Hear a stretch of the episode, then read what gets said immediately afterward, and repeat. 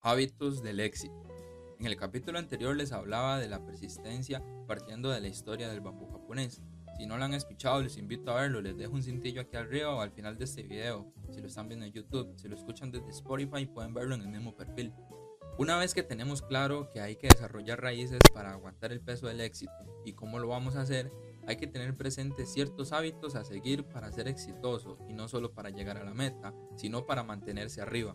A mí me gusta llamarlos rituales. Los rituales son más fáciles de mantener ya que se hacen inconscientemente, así como lavarse los dientes antes de dormir, ponerse los zapatos por las mañanas antes de ir a trabajar o estudiar y así se puede implementar estos rituales en la vida. Probablemente este sea un capítulo más largo que los anteriores, pero será de valor en sus vidas siempre y cuando lo escuchen hasta el final e implementen esto en sus vidas.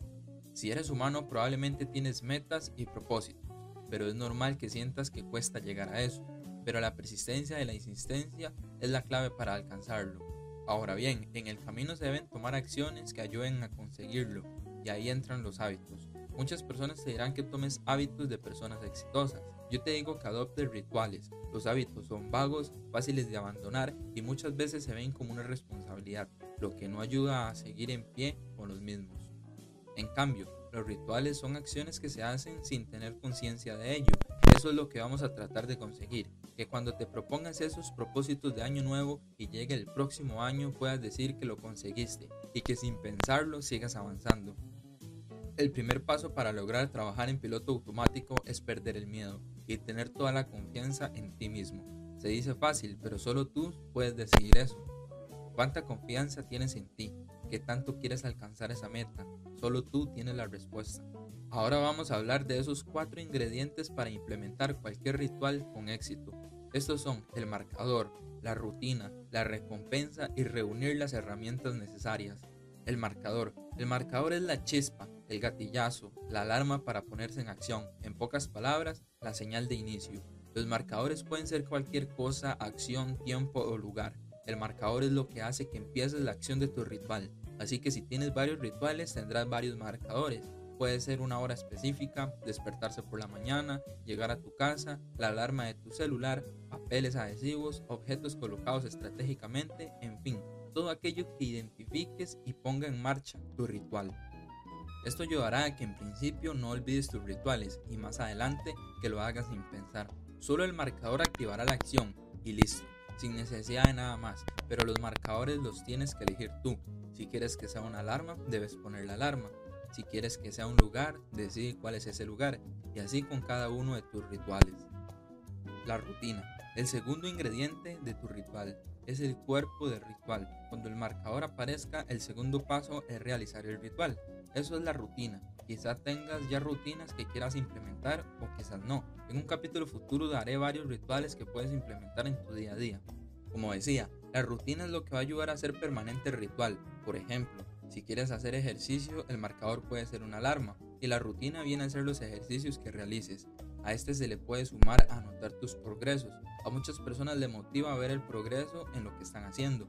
Puedes verlo cada tres meses o al final del año, eso lo decías tú. Pero si crees que ver progresos te ayudará, anota todo lo que hagas en tus rituales. La recompensa es el tercer ingrediente de tu ritual es un paso fundamental ya que hace que el ritual no se convierta en una obligación, que tienes que sacar tiempo de tu apretada agenda. La recompensa es como autofelicitarte por lo que haces, al menos hasta que esto sea automático. Volvemos con el ejercicio. Después de tu rutina de ejercicio puedes darte una recompensa. El ejercicio por sí solo libera endorfinas que ayudan a la felicidad, pero necesitamos algo más. Puedes comer algo que te guste, pero no hablo de comida chatarra o azucaradas Puede ser un batido nutritivo que te guste, en mi caso, una taza de café. Tú decides, pero que sea algo que no interfiera en tus resultados que quieres con el ritual. Por ejemplo, si haces una sesión de escritura, al finalizar puedes ver una película o un capítulo de una serie que te guste, que esto interfiera en los resultados que quieres. Tus herramientas. Por último, tenemos las herramientas necesarias para el ritual. El primer paso es reconocer y enumerar las herramientas que necesites. Pueden ser máquinas de ejercicio o pesas libros, tu computadora, lápiz y papel, o sea, lo que sea que necesites para tu ritual. Debes enumerarlo, anotarlo en un lugar donde no sea fácil de perder. No te vale un papel si no eres muy ordenado. Puede ser en las notas de tu celular, tu computadora o tablet. En fin, cualquier lugar que puedas tener a la mano y no sea fácil de perder. Luego de escoger y enumerar tus herramientas, recuerda tenerlas en lugares donde cuando las necesites sea fácil acceder a ellas. Ponlas en lugares estratégicos para tu comodidad y para supervivencia de tu ritual. Bien, ya tenemos el marcador, la rutina, la recompensa y las herramientas. Es hora de parar un momento y llevarlo a la vida real. En esta ocasión les voy a contar uno de mis rituales y uno de los más recientes que estoy implementando. Esto lo hago porque no llevo tanto tiempo con él como para que sea automático y muchos de ustedes al principio lo vivirán de la misma manera. Primero, mi marcador es el despertador de mi celular. Trato de despertarme lo más temprano posible, en su mayoría a las 6 y media de la mañana. Entonces empieza mi rutina. Voy, me lavo los dientes, tomo un poco de agua, me pongo mis tenis y salgo a correr. Cuando llego me tomo una taza de café, esa es mi recompensa. No influye en mi entrenamiento y es una de las cosas que más disfruto. En este caso mis herramientas sería tener listas mis tenis y mi ropa para correr. Ya después me baño, desayuno, sigo con el resto de las actividades que tengo en el día. ¿Por qué corres? ¿Cuál es el propósito? Mi propósito es sentirme bien conmigo mismo. No me sentía bien de salud y físicamente Así que para contrarrestar eso, adquirí ese nuevo ritual que lo estoy llevando poco a poco. Y hasta ahora lo estoy logrando. Esa es la motivación. Tengan presente que cuando se quiera adoptar un ritual para mejorar aspectos de la vida y para hacer eso hay que dejar ciertas cosas atrás. En mi caso, la Coca-Cola y comida chatarra. No quiere decir que no la tome, pero casi no lo hago. Si no es por un cumpleaños o algo por el estilo, no lo hago. En cambio, antes lo hacía todos los días. Podríamos decir que era un ritual también, sí, pero con consecuencias negativas. Entonces, ¿cuál es ese ritual que quieres implementar? Sigue estos pasos por ahora. Fija el ritual, por qué quieres hacerlo. Establece los cuatro ingredientes y da comienzo sin pensarlo. No dejes para mañana lo que puedas hacer hoy. Esta es la primera parte de una miniserie de episodios sobre los rituales. La próxima semana hablaremos de la técnica Pomodoro y ampliaremos más en cómo hacer los rituales automáticos. Por lo tanto, eso es todo por el día de hoy.